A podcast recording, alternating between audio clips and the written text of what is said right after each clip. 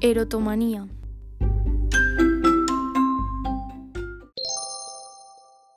¿Qué es la erotomanía?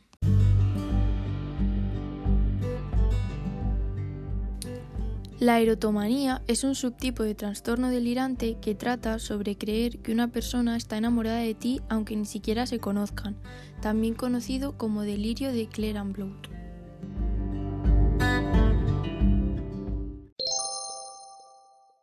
¿Cómo fue descubierto? La erotomanía fue descrita por primera vez por el médico Jacques Ferrand, pero el término se le acuñó debido a que el psiquiatra Gaetan Gatian de Clerambault lo dio a conocer en el siglo XIX. De ahí proviene su nombre, síndrome de Clerambault.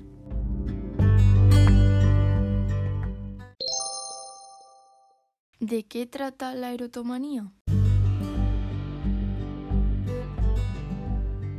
Este trastorno fue descrito como una ilusión delirante del ser amado. Clerambault fijó tres fases que se dan durante el trastorno. Estas son, primero, la esperanza, donde se da una relación casi mística con el sujeto del amor. Segunda, el despecho, es donde el afectado se da cuenta de que no existe tal amor o el afectado cree que ya se ha acabado. Y por último, el rencor, donde se pasa del amor al odio hacia la otra persona.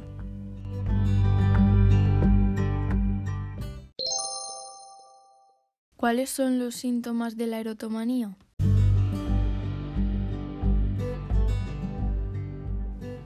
El afectado piensa que las cosas que dicen o les hacen los sujetos por los que creen que son amados es por medio de mensajes subliminales dirigidos hacia el mismo, es decir, creen que es una muestra de amor encubierta.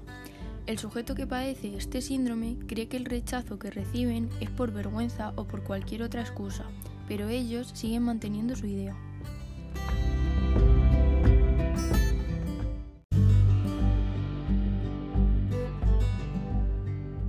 Este problema es más común en mujeres y tiene una media de edad de comienzo a los 40 años.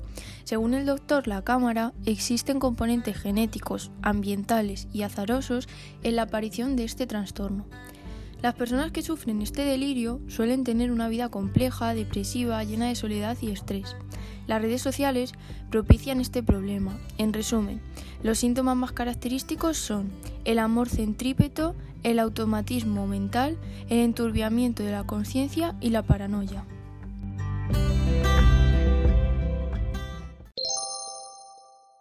¿Cuántas personas lo tienen en el mundo?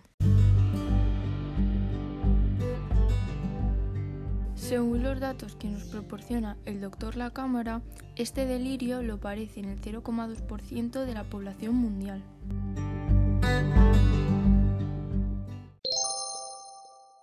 ¿Cuál es el tratamiento para la erotomanía?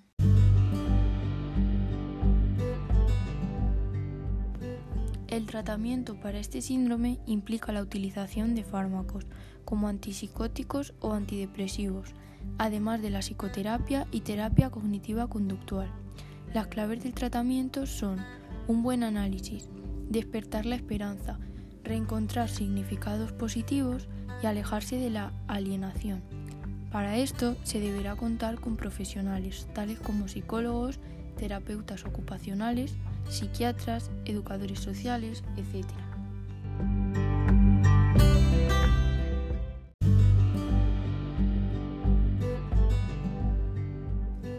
La erotomanía, con un buen tratamiento y un buen apoyo, puede tener un buen pronóstico que se supera a medio plazo. La peligrosidad de este tratamiento depende de la persona, ya que se debe intentar romper las patologías mentales del espectro psicótico paranoide para así acabar con el miedo a los trastornos mentales.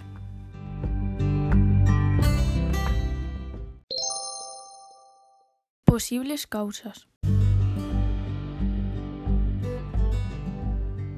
Habitualmente, la causa más común de la erotomanía está relacionada con el padecimiento de trastornos afectivos, orgánico-cerebrales o esquizofrénicos, los cuales fomentan en la persona una errónea percepción de la realidad, así como una mala interpretación de sus vivencias, lo que la lleva a crear un delirio pasional con cualquier persona con la que sienta una fijación.